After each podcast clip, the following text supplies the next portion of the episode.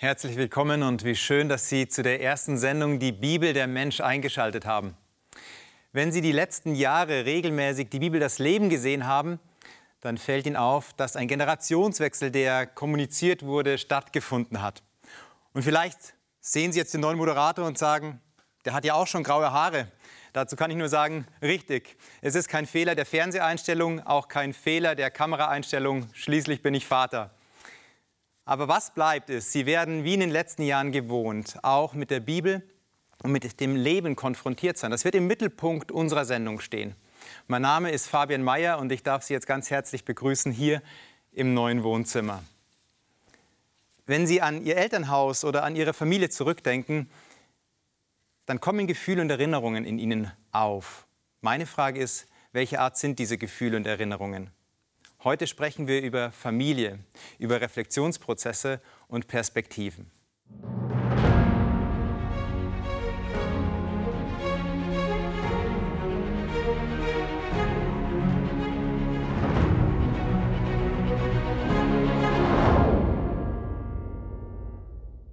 Kathi, schön, dass du da bist. Herzlich willkommen. Du bist im psychologisch-therapeutischen Bereich tätig. Du bist psychologische Beraterin, hast auch einen Master darin, hast dort studiert, hast dort abgeschlossen. Aber du bist auch spannenderweise gleichzeitig Mutter. Also wir sprechen, wenn wir heute ins Gespräch kommen, nicht nur von deiner beruflichen Expertise, sondern auch von deiner privaten Expertise. Und ich bin echt gespannt, was wir jetzt gleich besprechen werden. Ich habe vor einigen Wochen zu meiner Frau gesagt, die Familie ist der Ort, wo ich am meisten Kraft herausnehmen kann, aber gleichzeitig auch am meisten Kraft lasse. Wie ist denn das mit Familie? Welche Aufgabe hat denn die Familie? Also zunächst würde ich das gerne ergänzen. Ich bin nicht nur Therapeutin und Mutter, ich bin auch ein Kind Gottes. Mhm. Also das macht es für mich komplett. Also in erster Linie tatsächlich fühle ich mich als Mensch, als Kind Gottes. Das ist total schön. Und ja, für, für mich hat auch tatsächlich diese Perspektive, Bedeutung, was die Aufgabe der Familie betrifft. Also die Familie im optimalen Fall für mich als Christin wäre der Ort, wo Menschen sich als Familie Gottes ähm, erleben, entwickeln, fühlen dürfen auch. Okay, wo man sich mhm. erleben darf mhm. im gegenseitigen Miteinander. Jetzt finde ich es ja ganz spannend. Gott schafft im Garten Eden Familie oder setzt Familie ein. Und er schafft den Menschen, gibt den Auftrag, seid fruchtbar und mehret euch. Adam und Eva waren jetzt nicht bekannt dafür, dass sie Eltern hatten. Gott war ihr Vater sozusagen, Gott war ihre Mutter, also beides irgendwo. Ähm, und jetzt schafft er aber trotzdem ein Familiengeflecht. Also sprich, er sagt, ihr als Menschen sollt sowohl die Rolle als Kind kennenlernen, aber auf der anderen Seite auch, ähm, wenn ihr Kinder habt, sollt ihr die Rolle als Eltern kennenlernen. Warum ist Ihnen das wichtig? Was, was denkst du? Ja, das ist eine spannende Frage, die wir ja nur so ein bisschen beantworten können, finde ich, äh, weil wir das nicht so, wir wissen nicht tatsächlich, was Gottes erste Motivation war. Da können wir halt einiges uns ausdenken. Aber so der Schöpfungsbericht legt ja nahe, dass Gott auch nicht alleine war, als er geschaffen hat. Das heißt, er selbst ist ein Wesen der Gemeinschaft. Wir wissen, es gibt Engel. Wir wissen aus dem Neuen Testament, dass Jesus schon bei ihm war, der Geist Gottes. Ähm, das heißt, es war von Anfang an ein Gemeinschaftsgebilde. Vielleicht ist das, hat das familiäre Strukturen, so dass er das wollte, dass wir als Menschen auch nicht als Einzelwesen existieren müssen, sondern dass wir wirklich ein Geflecht haben, in dem wir auch, und das glaube ich ist das größte Ziel, Liebe erleben und üben und ja. Wo du selber deine lernen. eigene Abhängigkeit auch dann spürst auch das geliebt werden wollen, aber auch dann das Liebe geben, also von geben und empfangen. Das ist ja auch ein Wechselspiel, auf das man sich einlassen muss, das man lernen muss. Ähm, jetzt sind ja aber in der Familie ganz viele Rollen, die in diesem Wechselspiel leben. Es ist Vater, Mutter dort. Es ist äh, vielleicht ein Bruder, eine Schwester dabei. Und jetzt bin ich in dieser Familie mit drinnen. Wie kann denn so ein Beziehungsgeflecht überhaupt funktionieren? Da prallen ja Welten aufeinander. Persönlichkeiten, äh, Vorstellungen, Charakter. Wie gelingt sowas? Oder kann es überhaupt zum Scheitern verurteilt? Nein, gar nicht. Das ist mir auch super wichtig. Also ich habe Selbsterfahrungen in diese Richtung und ich kenne auch ganz viele Menschen, auch aus der Beratung interessanterweise, die sehr, sehr viel Gutes in der Familie erlebt haben die zum Beispiel wirklich gar keine großen ja, Schwierigkeiten mit ihren Eltern hatten. Das gibt es tatsächlich. Also das ist auch wichtig zu sagen. Es ist nicht immer ein Ort der Verletzungen und so, der Gefahr, sage ich mal. Ja. Und unser Riesenbonus als Eltern ist ja tatsächlich, dass die Kinder uns von Anfang an, wir sind die Ersten, die Einzigen, ne, sie nehmen, was kommt mhm. und, und lieben. Sie leben äh, zurück und das ist ein Riesenvorschuss, äh, den wir genießen als Eltern. Also die Kinder, die haben schon mal so die Grundeinstellung, ich lasse mich fallen meinem Elternteil gegenüber. Ich komme mit einem ganz großen Vertrauensvorschuss ähm, daran. Aber dann gibt es ja trotzdem Personen, die Verletzung erlebt haben. Mhm. Also du hast jetzt das Ideal beschrieben, mhm. wie es sein sollte, was wir uns auch, glaube ich, alle wünschen. Selbst wenn wir aus einem gebrochenen Elternhaus kommen, wünschten wir uns ein Elternhaus, das äh, Sicherheit und uns ganz viel Liebe und Geborgenheit und Wärme mitgegeben hat. Jetzt wenn ich aus einem gebrochenen Elternhaus komme, projiziere ich ja das, was ich erlebt habe. Also sprich meine äh, ähm, Erfahrungen, meine Beziehungen mit meinen Eltern, mit meinen Geschwistern ja auf meine nächsten Beziehungen weiter. Woran merke ich denn, dass mir, dass mir mein Bild von Familie dann selber im Weg steht? Hm. Ja, das, ich glaube, da gibt es unheimlich viele Abstufungen. Oder ich weiß nicht, du kennst bestimmt auch viele, die in ihrer Familie jetzt vielleicht gar nicht sich als gebrochen hm. bezeichnen würden, sondern äh, das aber in, auch in ganz normalen Familien, wo auch Liebe herrscht oder Unterstützung, dass es trotzdem schon Verletzungen gibt, oder? Mhm. Das, mhm. das kennst du wahrscheinlich selbst auch. Ja, und wir neigen auch, selbst in unserer eigenen Familie verletzen wir einander und, äh, und merken dann irgendwann, ähm, da, ja, da gibt es Situationen, die einfach Schmerzen verursacht mhm. haben. Ja? Mhm. Und ich glaube, wenn ich zum Beispiel in manchen Bereichen meines Lebens einfach in Beziehungen nicht weiterkomme oder irgendwie immer spüre, ich stoße da an Grenzen und so, dann, dann ist das ja ein Hinweis darauf, dass irgendwas zugrunde liegt, ne, was mich irgendwie verletzt hat oder wo ich vielleicht eine Lücke habe, die ich nicht, nicht gefüllt bekommen habe zu Hause. Ne, es sind ja auch nicht unbedingt jetzt ex, also wie soll ich mal sagen, gewünschte Verletzungen hm. finden ja nicht so statt, sondern es sind einfach Lücken auch teilweise nur. Ja, ja. aber jetzt sind es ja dann Punkte, du hast angesprochen, da stoße ich immer wieder dagegen oder es sind Lücken. Wenn ich das als Kind so erlebe, dann muss ich das erst ja auch mal für mich reflektieren. Mhm. Also ich muss irgendwann zu dem Punkt kommen, wo ich darüber nachdenke, wo ich sage, okay, ich spüre, das ist ein Punkt, da stoße ich immer wieder an. Oder ich spüre, da ist eine Wunde, da ist eine Lücke, ich habe das nie gelernt. In meinen anderen Beziehungen funktioniert das auch nicht. Aha, okay, das ist wahrscheinlich aus meiner Kindheit, das habe ich mitgenommen. Das ist ein Reflexionsprozess, der wahrscheinlich auch erst ab einem gewissen Alter ähm, möglich ist. Also ein Kind nimmt es ja für gesetzt an, ja, wie Erziehung läuft. Und das Zweite ist, ähm, solche Momente sind ja auch dann als eine Art Schutzräume. Ja? Also ich habe ja dann, ich habe eine Verletzung erlebt und ich begebe mich dann irgendwo in einen Schutzraum. Ich nehme eine gewisse Rolle ein. Also wie komme ich denn dann in so einen Reflexionsprozess hinein, der mich dann darüber nachdenken lässt. Aha, okay, ich spüre, da ist das und das passiert. Also wie ist der Weg dort hinein und wo geht der entlang? Wenn das so einfach zu beantworten wäre, dann hätten wir sehr viel weniger Schwierigkeiten, glaube ich. Ähm, Aber gibt es so einen Punkt, wo mhm. du sagst, das würde einer Person helfen, diese Frage würde einer Person helfen, einfach mhm. mal so für sich festzumachen, mhm. okay, wie habe ich das erlebt? Ähm, ja, mhm, ich verstehe, was du meinst. Also ich glaube, das ist, ähm, also mir, ich kann jetzt mal von mir persönlich reden, es ist einfacher, wenn wir so spüren, was fehlt uns denn da?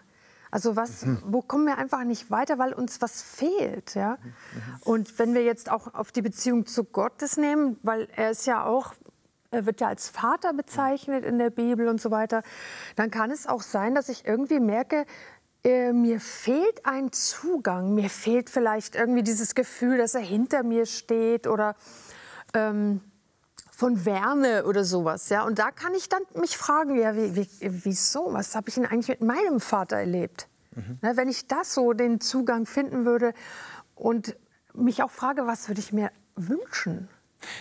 Kann ich denn aus diesem Defizit, was ich dann erlebe, kann ich denn dann eine Perspektive irgendwo rausnehmen? Also ich kenne es ja nicht anders tatsächlich.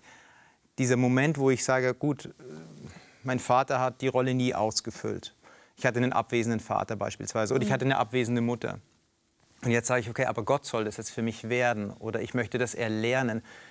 Wie, wie ist das dann aber möglich, ganz praktisch umsetzbar? Muss ich das dann mir selbst imaginieren, dass ich sage, okay, ich stelle es mir einfach immer wieder vor oder, oder muss ich erst die Wunde tief benennen und durchblickt haben? Ich glaube nicht, dass das für jeden notwendig ist. Also, dass man jetzt sozusagen, dass alle eine Therapie machen müssten, ne? das, das glaube ich nicht. Aber ich weiß nicht, wie dir es geht. Ich denke, dass wir äh, in dem Moment, wo wir ja, Gott selbst bitten, dass er diese Rolle in unserem Leben übernehmen darf und dass er das doch auch bitte tun soll. Also wenn ich zum Beispiel keinen so einen Vater hatte, der diese Bedürfnisse erfüllen konnte, oder noch schlimmer, ja, der mich verletzt hat und so, dann kann ich ja direkt ins Gebet gehen, oder? Ich meine, das, das wirst du wahrscheinlich auch machen. Bei den Dingen, die dir fehlen, äh, ja. da gehst du doch zu Gott direkt und bittest ihn. Und das wäre für mich so der ganz einfachste Weg, wo ich auch wirklich an Effekte glaube. Mhm. Ich, ich, lerne es ja tatsächlich ja auch, also, mhm. aber ist ein Lernprozess, auch mhm. dieses Loslassen dann im Gebet. Und das ist manchmal gar nicht so einfach. Man betet schnell, aber dann das persönlich für sich in, An in Anspruch zu nehmen und auch darin ein Wachstum zu erleben, ist eine tatsächliche Herausforderung. Aber ich habe trotzdem eine Frage, die ich unfassbar spannend finde. Jetzt gibt es ja unterschiedliche Persönlichkeitstypen und die sind auch natürlich von zu Hause geprägt. Was, was, was mache ich denn, wenn ich ein Vater bin, der von zu Hause ein distanziertes Elternhaus erlebt habe und ich spüre, das ist auch mein introvertierter Charakter, das spiegelt das wieder. Aber jetzt erkenne ich theoretisch, meine Kinder brauchen einen Papa, der nah ist, der Nähe zeigt. Und ich bin aber da merke ich, das ist meine eigene Baustelle. Mhm. Was, was mache ich dann? Mhm. Ja, das ist echt äh, sehr, sehr spannend. Ich glaube, dass wir zunächst selbst die Erfahrung brauchen, die wir gerne weitergeben möchten. Also wenn ich jetzt als Vater merke, ich bin wirklich zu distanziert, mein Kind braucht mehr Nähe, das wünscht sich, das kommt immer zu mir gelaufen und ich bin zum Beispiel gar nicht so körperlich, ja, ich will das gar nicht so oder so. Wie, wie kann ich das jetzt überbrücken? Oder mhm. so, so zum genau. Beispiel. Und ich glaube, äh, dass wir in der Beziehung zu Gott, der unser Vater ist, wenn wir da erleben, dass er uns diese Nähe auch schenken möchte, das kann ich zum Beispiel wirklich, indem ich ganz gezielt mal in der Bibel alle Texte lese, die damit zu tun haben. Ja? Also wir haben ja hier zum Beispiel, fällt mir jetzt ein, ähm, im ersten Johannes, äh, da haben wir ja zum Beispiel auch so einen Text, der sagt, Seht, welch eine Liebe uns der Vater gegeben hat, dass wir Kinder Gottes heißen sollen. Und wir sind es. Seine Erklärung, seine Absicht ist, dass wir ihn als Vater erleben. Wenn ich in diese, wenn ich in diese Erfahrung komme, dann wird mir das helfen, auch meinen Kindern was zu geben. Also weil, weil ich es vorher nicht erlebt habe und jetzt vielleicht doch auch erlebe. Das eigenen Anspruch nehmen ja. und auch zu sagen, ich kann mein Kind nur so weit führen, soweit ich selber gekommen bin. Genau. Also ich werde es nicht an einen anderen Punkt oder darüber hinaus führen können. Ich glaube aber, es ist auch sehr wichtig, dass ich nicht etwas von mir verlange und dann total leide, weil ich das gar nicht kann. Also dass ich dann vielleicht andere Wege suche, wie ich meinem Kind nahe kommen kann. Ja?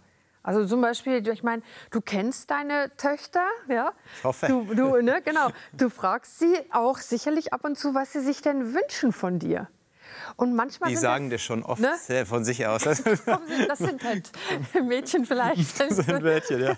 Also aber die Frage zum Beispiel, was wünschst du dir? Wo, wo äh, möchtest du denn gerne mit mir was machen oder so, ja? Oder Väter, die zum Beispiel mit ihren Söhnen auch mal ein bisschen so in den Kampf gehen. Ja. Ja, ja das, das ist schon ein Schritt vielleicht. Und ich glaube, da könnte man in die Kommunikation mit dem eigenen Kind gehen. Mhm. So ganz früh einfach, wenn wir das so machen, magst du das eigentlich oder, oder mhm. fändest du was anderes besser, ja? Das hat dann auch was mit dem Gegenüber wieder zu tun. Ich lerne mein Gegenüber, mein Kind auch noch mal neu kennen, weil mhm. mein Kind lernt dadurch, sich auszudrücken, über Gefühle, über Wünsche, über Bedürfnisse zu sprechen, ist zum einen e-, edukativ, also sprich, ähm, es wird dadurch schon erzogen. Aber ich lerne natürlich auch etwas aus diesen Aussagen und, und kann es mitnehmen. Jetzt bist ja du, aber habe ich gesagt, auch eine Mutter. Also sprich, du hast eine erwachsene Tochter. Wir haben über Reflexion gesprochen, über Prozesse, die losgetreten werden. Wahrscheinlich habt ihr auch solche Gespräche, oder? Zu Hause, wo, wir, äh, wo, wo, wo, ihr, nicht wir, aber wo ihr euch an den Tisch setzt und sagen, oder manchmal ergibt sich das ja auch, wo gesagt wird, so jetzt lass uns mal über das reden, was passiert ist. Jetzt lass uns mal über unsere Familienstruktur sprechen. Oder meistens fangen die Kinder davon an. Also bei uns zu Hause ist es so, also mit meinen Eltern, dass die Kinder damit anfangen. Lass uns mal darüber reden. Und dann wird konfrontiert. Und das ist auch schmerzhaft. Wie laufen denn solche Gespräche bei euch ab? Zum einen und zum anderen, wie geht es dir als Mama damit? Also das tut dir auch weh. Ist ja gefühlt auch ein Angriff. Hm. Ja, ich glaube, wir sind da nicht so eine ganz typische Familie, fürchte ich. Also also wir haben sehr früh angefangen mit diesen Gesprächen mit Melina. Also das heißt, wenn wir selbst gespürt haben, da läuft was nicht gut oder sie ist vielleicht nicht glücklich gewesen oder wir sind zu streng gewesen oder wir haben auch einfach Fehler gemacht, dann haben wir sehr früh damit angefangen, dass sie uns auch bei ihr entschuldigt haben. Das ist äh, etwas, was ganz viel entschärft hat. Also wir haben mit Melina eigentlich nicht solche Kämpfe und sie ist auch sehr gnädig. Also es liegt äh, wahrscheinlich vor allen Dingen auch an ihrer Person. Ja? Mhm. Man konnte immer reden mit ihr. Darf ich da, ganz da kurz sind die Kinder ja verschieden, weißt mhm, wenn du? Wenn du sagst mit entschuldigen, ich finde, das ist ein oft zu wenig beachtetes Thema. Also Versöhnung. Ich kann auch als Papa, als Mama etwas verkehrt machen wie, wie, wie, wie habt ihr das gemacht praktisch? Also wenn du und dein Mann dann gemerkt haben, okay, da waren wir vielleicht doch ein bisschen zu hart, zu schnell genervt, zu streng, das müssen wir in Ordnung bringen, dann ist es ja auch nicht einfach so, tut mir leid, wie es die Kinder oft machen mit den Erwachsenen ab einem, mit einem gewissen Alter, sondern dann werdet ihr wahrscheinlich auch mehr gesagt haben. Wie ist es abgelaufen? Im Grunde sehr einfach und ganz, sage ich jetzt mal, natürlich. Also, dass, dass wir uns da jetzt Zacken aus der Krone brechen mussten, so war das nicht. Äh, wir haben es ganz natürlich gemacht und uns direkt konkret für das Verhalten entschuldigt. Was wir äh, gelernt haben, ist, dass oft, wir praktizieren das so, das weiß ich nicht, also ich glaube, das geht ganz vielen so, äh, dass man, wenn man was falsch macht, man das dann hinterher erklärt, mhm. weshalb man etwas so gemacht hat. Und das ist nicht immer notwendig. Es reicht tatsächlich einfach zu sagen, das tut mir leid, ich sehe, das hat dich verletzt und ich bin hier übers Ziel hinausgeschossen, es war ungerecht und das tut mir leid. Und das reicht oft, weil diese Erklärungen, das sind dann oft so doch im Geheimen so Verteidigungsreden, oder?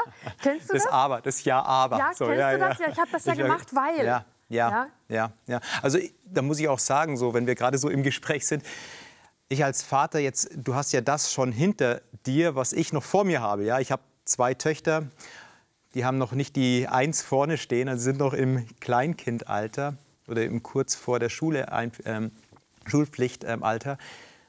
Und wenn ich dann zu ihnen komme, mich entschuldige, ähm, auch Dinge anspreche, dann versuche ich ja auch irgendwie mich ähm, ich nicht zu rechtfertigen. Ja, das ist so die eine ganz klar ähm, Deutung, die man nehmen kann. Ich möchte ihnen aber auch noch irgendwie Einblicke in mein Herz geben. Ich will ihnen das auch mitgeben, zu sagen, was so meine Motive waren. Ja? Und manchmal denke ich mir so, dann sitzen wir dann zwei Stunden und ich entschuldige mich immer noch und sie haben es immer noch nicht verstanden, warum ich so, ähm, so reagiert habe oder so war.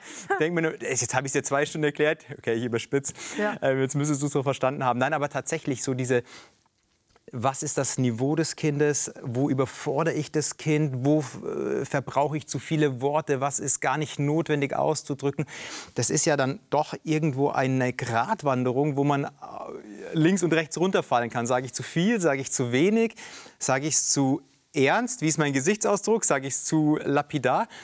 Wie, haben denn da, wie hat denn deine Tochter reagiert, wenn du dich entschuldigt hast? Vielleicht deckt sich das mit meiner Erfahrung. Wie hat sie, wenn du dich entschuldigt hast, ähm, das angenommen?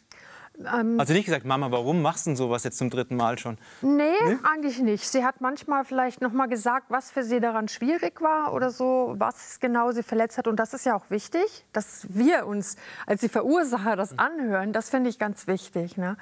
Aber ich, also ich mache so die Erfahrung, dass Kinder wirklich grundsätzlich ziemlich großzügig mit uns als Eltern sind. Ne? Das stimmt, ja. Ich habe das andersrum, also ich will das ja jetzt auch nicht so darstellen, als ob äh, das ist ja nicht so die Norm vielleicht. Ich habe das andersrum als Kind ähm, schwieriger erlebt. Hm. Also ich hatte mit meinen Eltern ziemliche Kämpfe. Und es gab so Jahre, wo es wirklich, also kaum waren wir zusammen, dann äh, hat es nicht lange gedauert, dann hat es gekracht. Hm. Ja? Von daher glaube ich, ähm, kann ich die andere Seite gut verstehen aus der eigenen Erfahrung. Aber auch da ist für mich der Schlüssel die Vergebung. Es gab dann einfach mal so einen Punkt, wo ich gesagt habe, auch vor Gott, weil ich halt ihn auch als den erlebe, der, er möchte ja immer diesen Frieden zwischen uns. Er als Vater und mir, das soll Frieden, mhm. Liebe, Unterstützung sein. Und ähm, ich habe dann auch irgendwann gemerkt und habe gesagt, okay, ich, ich brauche ein Gespräch mit meinen Eltern, wo ich so den Tisch frei mache. Alles wegräumen. Das muss man gar nicht dann jetzt 30 Jahre, 40 Jahre alles noch mal detailliert aufdröseln. Aber wirklich mal zu sagen, komm, wir machen mal rein Tisch, wir vergeben uns gegenseitig. Ja. Meine Eltern sind darauf eingegangen und das hat wirklich unsere Welt als Familie verändert. Würdest du auch sagen, dass das über die Familie hinaus dein Bild von Familie oder von Gott, Gott, der ja der Vater auch in der Bibel bezeichnet wird, verändert hat? Also dieser Prozess, den du gerade angesprochen hast? Definitiv. Ich glaube, dass ähm, unsere, ja, unsere ganze Wahrnehmung, unser Leben von Liebe sich verändert, wenn wir äh, uns vergeben können und im Frieden, im Wohlwollen gehen. Da ist so, ähm, das ändert wirklich das Familiengefüge. Mhm. Wenn ich jetzt aus einem Elternhaus bin, das angespannt ist, ich habe mich Prozessen gestellt, ganz kurze Frage, wie komme ich denn zu einem guten Gottesbild? Weil ich übertrage ja das, was ich erlebt habe in der Familie, auf Gott. Wie kann mein Bild von Gott wieder heil werden? In der Beziehung mit ihm, glaube ich. Das ist der einzige Weg. Also für mich persönlich geht die Beziehung zu ihm über sein Wort, weil er sich hier darstellt. Ich kann durch die ganze Bibel, durch sein Wesen erkennen. Und wenn ich nicht nach den schwierigen Sachen suche, sondern ich suche mal bewusst danach, wo stellt er sich denn so dar, dass ich, dass ich sein Wesen, seine Schönheit erkenne, seine Liebe und so. Das ist ein wesentlicher Faktor für mich. Mhm. Und auch das Gebet, also tatsächlich mit ihm darüber zu reden. Mhm. Ja. Also das Gebet ist so dass das Reinigen der Seele, du kannst Dinge ansprechen, auch was du vielleicht früher als Kind nicht ansprechen konntest von zu Hause. Mhm. Die Bibel, Zuspruch, den du empfängst. Kann ich denn kann ich mich denn als gebrochener Mensch auch darauf einlassen? Also wie sieht das dann ganz praktisch aus? Ich, ich lese das, ich sage das und manchmal ist aber das Gefühl dann ein anderes, was dann in mir steckt. Dann ist dann trotzdem noch das Gefühl der Ablehnung. Wie kann denn diese Mauer durchbrochen werden? Ja, das ist ähm, gar nicht einfach, tatsächlich schwierig oft für Menschen. Und ich meine, dass wir verstehen, lernen, dass Glaube über meinem Gefühl steht. Das ist der, für mich der Punkt.